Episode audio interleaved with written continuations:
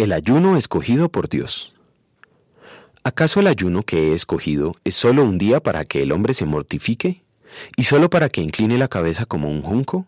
¿Haga duelo y se cubra de ceniza? ¿A eso llaman ustedes día de ayuno y el día aceptable al Señor? Isaías capítulo 58, versículo 5. Mi religión no me lo permite. ¿Ha escuchado tal afirmación? Yo sí usualmente en labios de alguien que quiere explicar por qué no come o bebe determinado alimento.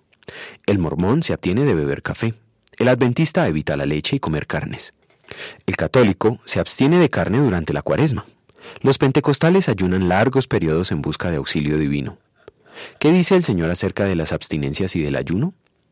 En el Antiguo Testamento el ayuno se practicaba para expresar dolor, pesar y lamentación por el pecado o para apartarse de las actividades cotidianas y dedicar tiempo a la meditación bíblica en busca de guía espiritual. El ayuno es una forma de mostrar arrepentimiento por el pecado, pero no es una manera de ganar el perdón ni el favor divino. Nuestra oración no tiene más poder si ayunamos. Dios solo escucha las oraciones hechas confiando en los méritos de Cristo y de acuerdo a su voluntad. Por esto, el Señor deja claro en el texto de la meditación de hoy que está en contra del ayuno dramático.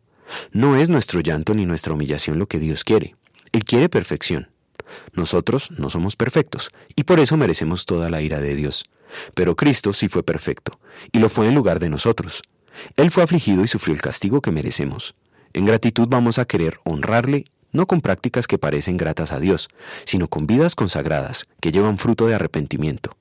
El ayuno, que a mí me agrada, es que liberen a los presos encadenados injustamente, es que compartan el pan con los que tienen hambre, es que den refugio a los pobres, vistan a los que no tienen ropa, y ayuden a los demás.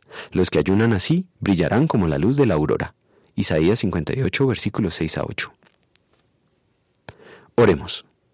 Señor, por tu palabra sé que en el cielo viviremos en una continua celebración de tu amor incondicional.